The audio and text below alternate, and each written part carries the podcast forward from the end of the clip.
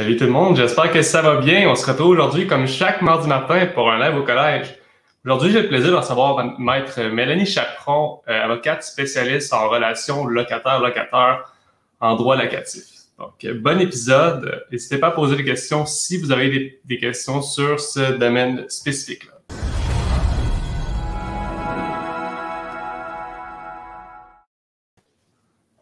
Bon, salut, maître Chaperon, ça va bien? Bonjour, ça va bien, Maxime, ça toi? Ça va bien. Merci, oui, merci.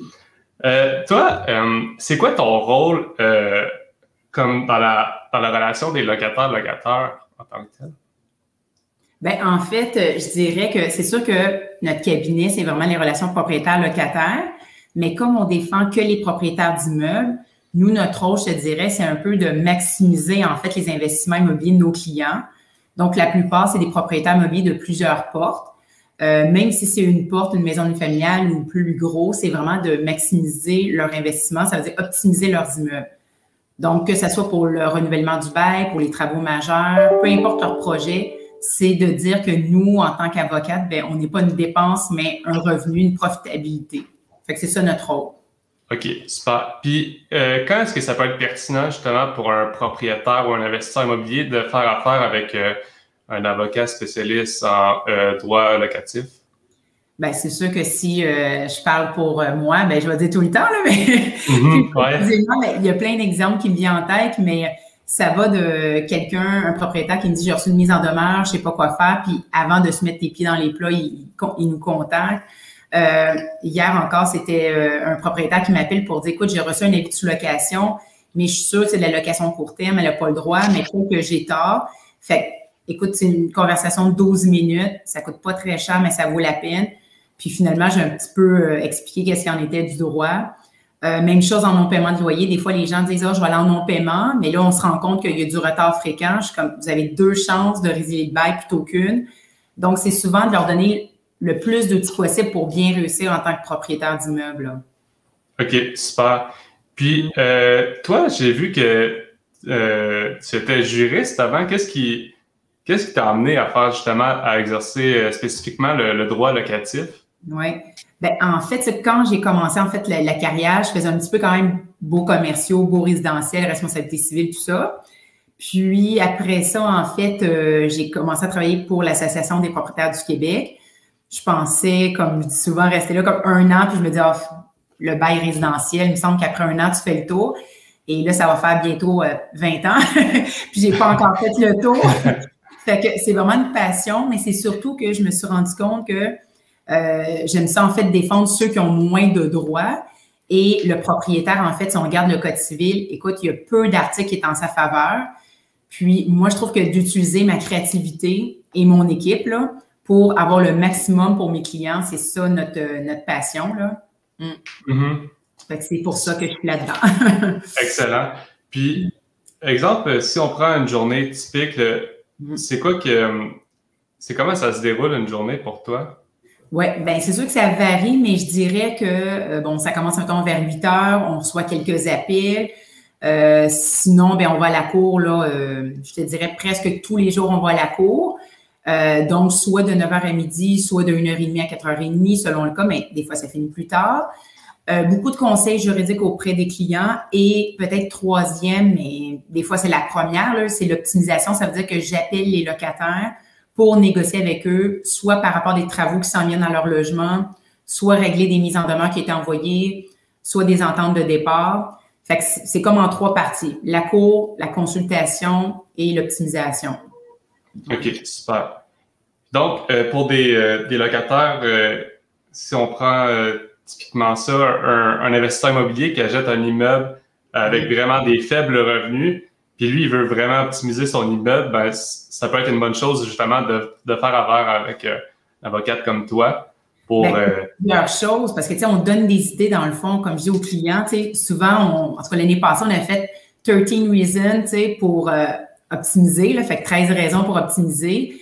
Puis des fois, les gens ils oublient, on parle du loyer de faveur, on parle est-ce que vous voulez louer meublé, est-ce que euh, on peut faire une éviction par agrandissement, subdivision, changement d'affectation, reprise de logement, travaux majeurs? Euh, il y a plein, façon, est-ce que justement la personne, ça fait comme cinq fois qu'elle est en retard, puis on va y aller tout simplement en résiliation du bail, elle fait de la mhm. sous-location illégale, euh, le logement est impropre à l'habitation, parce que des fois, les gens osent pas. Fait il y a plus que 13 raisons, mais c'était comme, on avait parti ça, le 13 raisons d'optimiser son immeuble. Puis on en a encore plus de raisons que ça, mais donc c'est ça, c'est toujours trouver, selon l'historique du bâtiment, comment aller chercher le maximum de loyer. Là. Non, absolument. Hmm. Euh, on pose une question ici. Bonjour, je serai propriétaire d'un quadruplex. Il y a deux logements où les locataires fument et consomment des drogues dures. Hmm. D'ailleurs, il y a des beaux. Ce sont des logements non fumeurs. Quels sont mes recours? Merci. Excellent. Ben, d'abord, félicitations pour euh, être propriétaire d'un quadruplex. Première chose. Deuxième chose, ben, il y a de l'espoir parce que euh, que ça soit légal ou pas, là, que ça soit permis ou pas, que ça soit fumeur dans, l'immeuble, quand le, le, fumer du cannabis ou la cigarette nuit à d'autres, on peut quand même demander la résiliation du bail. Mais dans son cas, en fait, on a comme deux raisons de demander la. Euh, en fait, c'est interdit par le bail, puis sûrement, j'imagine que c'est nuit. Puis pour, en fait, utiliser le bon recours, bon, c'est la résiliation du bail. Mais ensuite de ça, rendu à la cour, il faut avoir des témoins pour démontrer que ça fait un, ça cause des dommages aux autres occupants de l'immeuble. Fait qu'il y a de l'espoir, de, de pouvoir résilier le bail ici. Super. Puis, justement, pour les, j'ai vu ça beaucoup dans les groupes de, forums de discussion, pour les gens que, vraiment, que, ont vraiment de la misère, les, soit les locataires ne payent pas, ou le logement est vraiment insalubre, c'est justement, c'est quoi que ça peut être euh, les recours pour un, pour un propriétaire que, qu'un locataire ne fait pas nécessairement attention à son logement? Oui, bien ça, c'est bien parce que, en tout cas, l'année passée, en février 2020, avant qu'ils sachent que la pandémie s'en est, le mm-hmm. tribunal, en fait, euh, donc c'était la du logement, mais le tribunal administratif du logement a mis en place, en fait, une procédure expéditive pour tout ce qui était logement impropre. Donc, un logement impropre, c'est un logement qu'il y a un risque important pour la santé ou la sécurité des gens qui habitent ou les gens qui les entourent. Puis, euh, c'est 20 jours d'attente, 20 jours ouvrables, évidemment, donc un mois. Fait que c'est très expéditif. Avant, on attendait 3, 4, 6 mois des fois pour avoir une audience. Actuellement, c'est un mois d'attente. Euh, donc, ça peut être un petit peu plus, mais c'est autour de ça. Fait qu'il faut agir, mais comme je dis aux gens, prenez des photos, euh, informez-vous auprès des autres locataires. Y a-t-il des odeurs? Qu'est-ce que vous avez vu? Euh, et des fois, pas tout le temps, parce que c'est pas toujours positif, mais des fois, on fait intervenir le service de prévention d'incendie ou la ville. Donc, euh, c'est ça. Mais il faut le faire. Hmm. Non, c'est ça. Fait maintenant, c'est encore mieux depuis l'apparition de la COVID. Ben, les délais sont moins longs, c'est meilleur pour les propriétaires, justement. Ben, en fait, ça dépend euh, quelle demande qu'on fait. Parce que, tu sais, c'est sûr que le, tribunal a été, euh, je veux dire, mis sur pause là, mars, avril, mai. On a recommencé le 15 juin. Il y a eu certaines audiences euh, durant la pandémie, mais que des cas d'urgence. Là. Donc, on a vraiment recommencé le 15 juin. Donc, c'est sûr que ça a pris quand même du retard. Il faut pas que, faut quand même le savoir. Mais actuellement, si on ouvre un dossier, logement impropre, c'est en moyenne un mois d'attente. Non, c'est ça. Hmm. On a posé une question ici. Bonjour, euh, nouveau propriétaire d'un triplex, félicitations. Toujours sous GCR. Depuis combien puis-je augmenter les loyers? Est-ce que je suis tenu de, euh, suivre certaines, certaines normes? Excusez-moi. OK. Ben, peut-être juste, Maxime, si tu as la définition, définition, ce que GCR, je sais pas c'est quoi, excuse-moi. Euh, Un acronyme, peut-être la personne, si elle peut répondre, ça m'aiderait. Euh, garantie construction euh, résidentielle, c'est ça? Ça se peut. OK. C'est ben, euh, ça, c'est peut-être parce qu'ils veulent nous informer que moins de 5 ans que c'était construit. Ça, ça, doit être ça, je crois. Fait que ça, on y va dans ce sens-là. En fait, sachez que toute construction de neuve de moins de 5 ans, oui, il y a des normes à suivre, mais je veux dire, les normes, c'est le code civil. Sauf qu'au niveau de la, fixation de loyer, qui dit qu'on doit augmenter selon des principes, des calculs qui, on est remboursé en 42 ans, là. Ça, on n'a pas à suivre. Par contre, il faut quand même que je sois prudente dans mes propos, là. Euh, on a eu des, euh, des, ententes des fois avec 200, 300 dollars, mais il y a quand même une décision de la Cour pour nous dire qu'à 500, 600 dollars, c'est exagéré, que c'est de l'abus de droit, puis donc c'était refusé.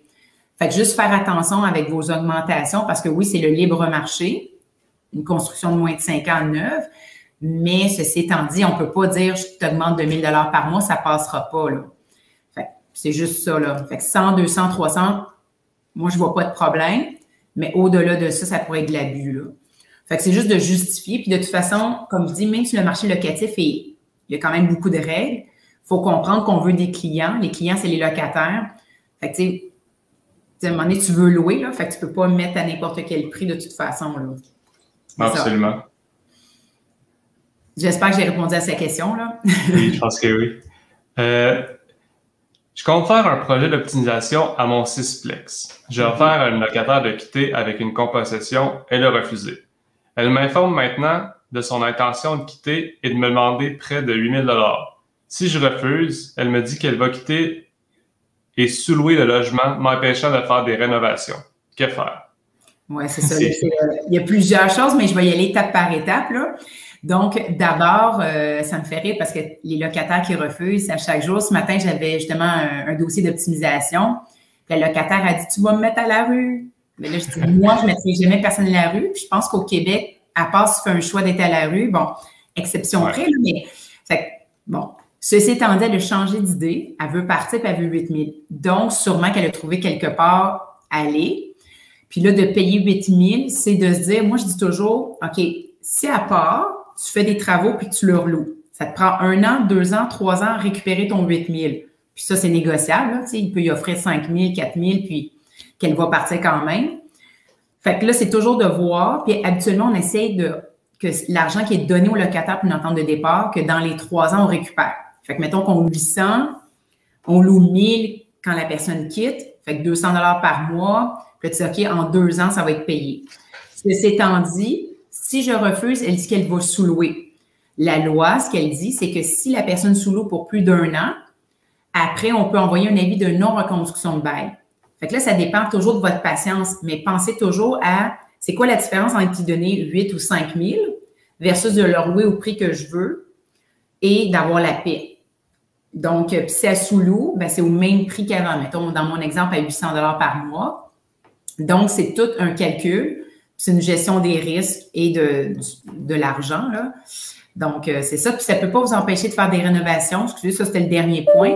Parce que lorsqu'on envoie un avis 90 jours avant, le tribunal, habituellement, accorde le droit de faire des travaux. Donc, c'est ça.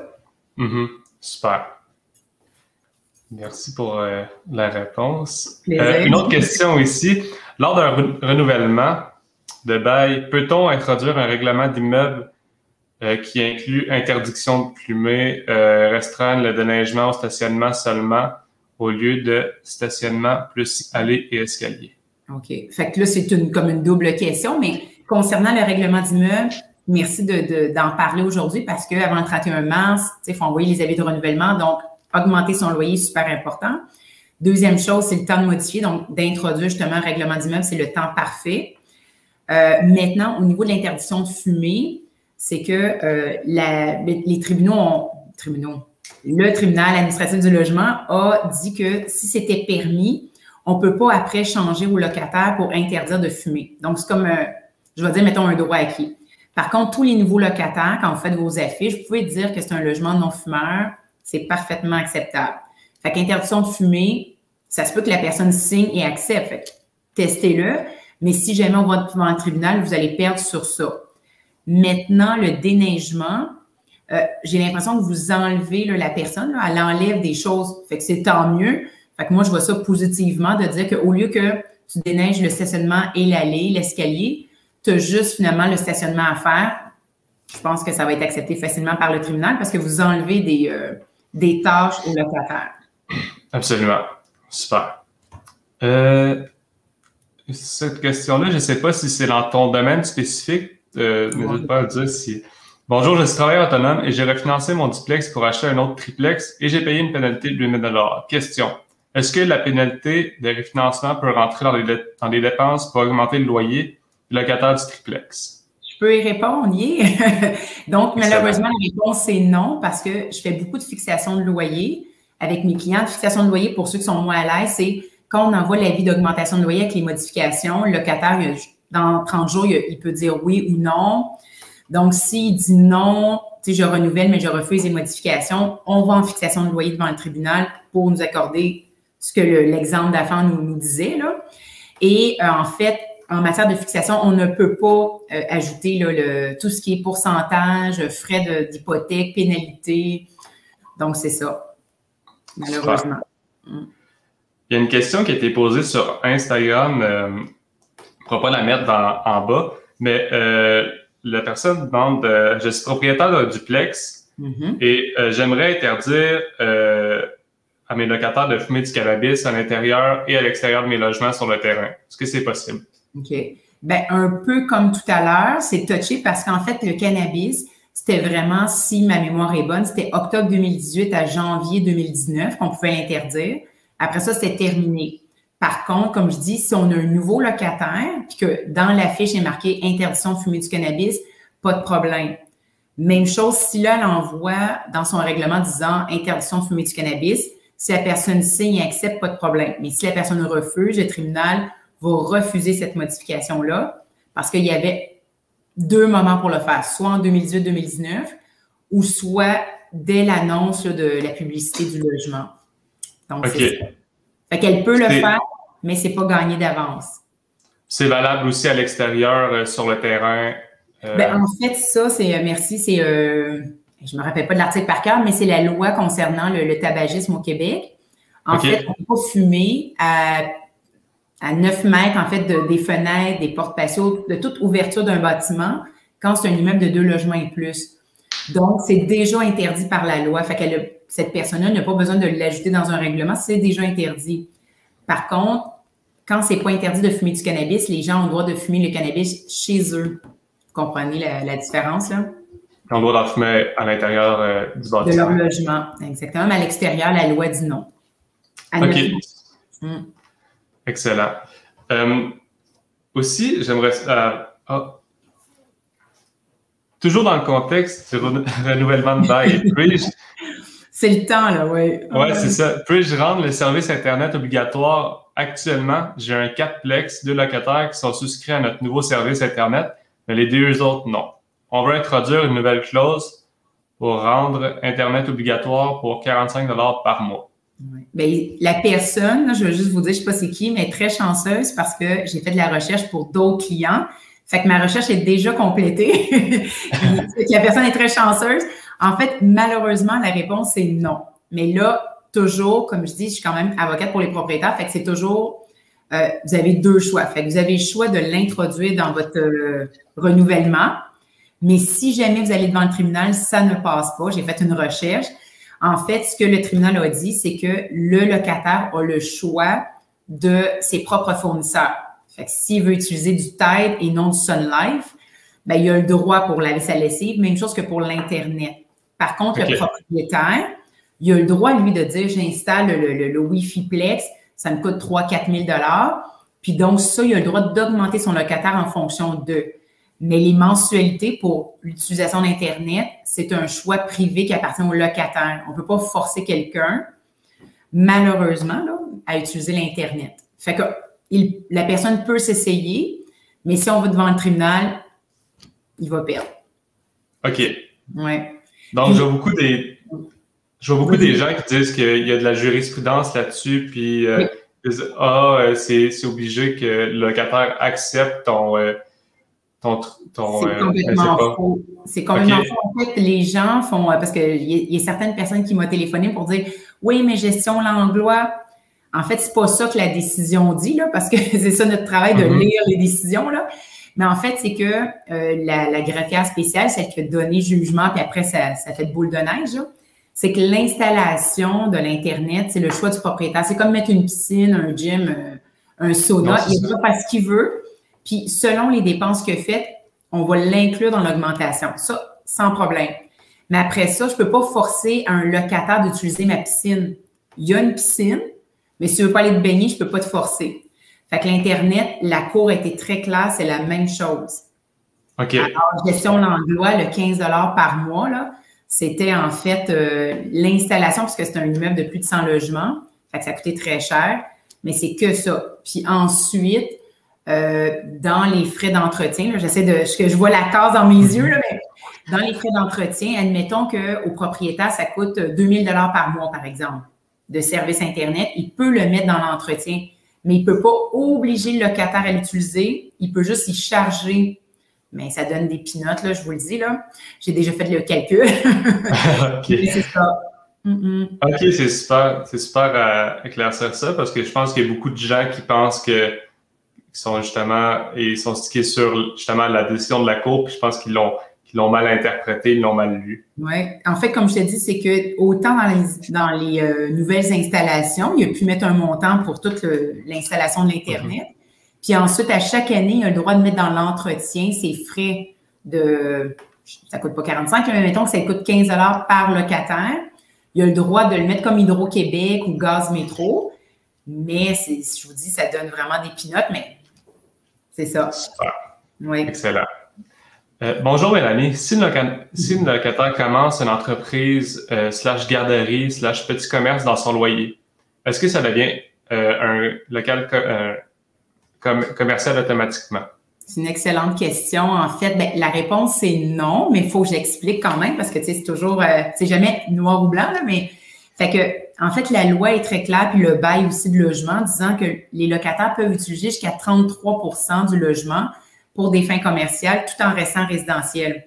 Fait que souvent, nous, on a vu des informaticiens, massothérapeutes, euh, même une coiffeuse qui utilise juste un coin de son salon pour euh, exercer sa profession, avocat, euh, peu importe. Là. Donc, tant que c'est un tiers, quand ça dépasse le tiers, ça devient du commercial. Donc, on peut demander au tribunal de résilier le bail puisqu'il change la destination du logement qui, est supposé être résidentiel. Donc, euh, ça, retenez toujours le un tiers. Puis des fois, c'est pas facile à trancher parce qu'on a eu un cas justement de garderie. Puis là, la dame, a dit oui, mais même si les enfants utilisent tout mon logement, tu sais, ça, c'est ma chambre, ça, c'est ma salle de bain, c'est mon salon, puis les enfants mangent en cuisine, mais fait on n'a pas réussi à prouver que plus d'un tiers était pour la garderie. C'est pas facile. Mais euh, c'est ça. Super. Euh, merci pour la réponse à la première question. J'en ai une autre si possible. Je suis propriétaire d'un magasin au rez-de-chaussée. Mhm. Je veux reprendre un logement au-dessus de mon magasin pour me rapprocher de mon travail. Le locataire est là depuis 20 ans. Est-ce que j'ai le droit de reprendre le logement? Merci. Excellente idée. Euh, excusez-moi, excellente question parce qu'elle est double, encore une fois. Souvent, c'est ça, c'est pas juste euh, une question, c'est deux questions. Dans le fond, pour la reprise de logement, déjà, je dis souvent à mes clients, ben, où est-ce que vous habitez actuellement?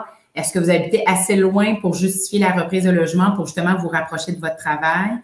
Euh, j'ai souvent eu des cas comme Ontario, Nouveau-Brunswick ou euh, Charlevoix, Montréal, tu des distances assez grandes pour dire, écoute, ou même, je pense qu'on a même eu un cas Trois-Rivières, pied à terre à Montréal pour pas faire le, trois heures de route par jour. Fait que ça, c'est déjà numéro un. Si vous avez un condo, une maison qui est proche, ben, il faut qu'elle soit à vendre. Fait que ça, c'est une chose. Ensuite, le locataire, que ça fasse 20 ans, 25 ans, 5 ans, ça a de l'importance seulement si il y a plus de 70 ans. Parce que s'il y a plus de 70 ans, il y a trois conditions à respecter, là, euh, qui fait qu'on peut pas, en fait, reprendre le logement, là. Donc, s'il a 70 ans et plus, ça fait plus de 10 ans et qu'il gagne à Montréal moins de 30 000 par année, euh, là, on peut pas reprendre le logement. Ça, c'est à retenir. Je connais pas les conditions. Et ça peut coûter un peu plus cher parce que parfois la cour, les locataires démontent l'enracinement quartier. Donc, des fois, il n'y a pas que les frais de déménagement à payer, mais d'autres frais. Alors, c'est peut-être ça, euh, mais tout est possible si euh, ce n'est pas les trois critères que je disais tout à l'heure. Super. Euh, la question peut être débile. Sortir les bacs de vidange du parking en arrière vers la, vue, la rue en avant de l'immeuble c'est mhm. typiquement des tâches de locataire, n'est-ce pas? Oh, ben c'est pas clair. Non, non, non, non. Euh, dans le sens que euh, c'est ça, on a un cas actuellement justement sur les, les poubelles, là, mais bon, ça fait penser à la petite vie, là. mais bon, dans le sens que je, on s'assigne pour des vidanges? mais euh, c'est pas grave, c'est juste drôle. Euh, ceci étant dit, en fait, euh, nos propres vidanges de locataires, si je peux dire, là, donc, c'est à eux à les mettre au chemin selon les heures de la collecte sélective, tout ça, d'accord? Mais par contre, moi, je vois de mes clients. Ils ont des bacs exprès pour justement les, vidanges, les, déchets. Puis donc, c'est au concierge ou au propriétaire de les mettre en avant. Par contre, s'il n'y a pas de bac, euh, tu sais, des gros bacs euh, que je vois là, souvent chez mes clients, bien là, c'est vraiment le sac de poubelle noire, c'est au locataire à le faire lui-même. Fait c'est ça. Mettez-le dans votre règlement d'immeuble, que les déchets doivent être sortis selon les heures de la collecte sélective. Puis là, euh, j'ai dit aux clients souvent rajouter compost, recyclage, poubelle. Parce que des fois, les gens ils disaient, ben c'est que marqué de déchets euh, dans mon règlement d'immeuble. J'ai écouté, là, dans ce temps-là, il n'y avait pas de compost puis pas de recyclage parce que le, règlement date de plusieurs années. Fait n'hésitez pas de mettre euh, la collecte sélective que ça englobe tout, là. Ouais. une autre question. Est-ce qu'on peut passer toute l'augmentation des frais de copropriété dans l'augmentation annuelle du loyer? Ben, je dirais en partie, peut-être pas tout, tout, mais je dirais en partie. Fait que dans le fond, il y a les charges communes euh, des frais de copropriété qui rentrent dans l'entretien. Ensuite, s'il y a une, euh, comment on dit ça, pas une taxe spéciale, une cotisation spéciale. Fait qu'habituellement aussi, ça rentre, mais plus dans amélioration majeure, parce que quand il y a une cotisation spéciale, c'est qu'il y a eu des travaux importants dans l'immeuble. Il faut quand même joindre le, la facture de la copropriété pour dire, mettons, ça a coûté 250 euh, 000. Puis moi, ben, vu que j'ai un condo qui est 2,8% euh, de l'ensemble, ben, j'ai payé 5 000, mettons. Là, fait que ça, il faut avoir ça. Euh, puis là, c'est ça, faudrait que je. Là, faudrait peut-être que je vois c'est quoi l'augmentation des frais de copropriété. Mais en principe, on le met dans l'entretien comme charge commune. Fait qu'habituellement, oui, là, admettons que la mensualité passe de 150 à 200, mais tu fais 200 fois 12. Puis ça fait partie de l'augmentation, là. Non, absolument. En principe, là. Il n'y a pas de difficulté. Super. Une dernière question avant de, vous laisser. ça va vite. oui, c'est déjà, hein? Hmm. Euh, pour être considéré proprio-occupant, hmm. faut-il absolument l'occuper à temps plein? Bien, puis-je l'occuper à temps partiel comme pied à terre? Hmm, c'est ça. Ça, je vais faire attention parce que, tu sais, souvent, quand les gens me demandent justement propriétaire-occupant, euh, en fait, euh, au niveau, mettons, euh, taxes, impôts, tout ça, moi, c'est sûr que c'est pas du tout mon bag. tu sais, je vais dire, je vais les référer à barricade facilement, là.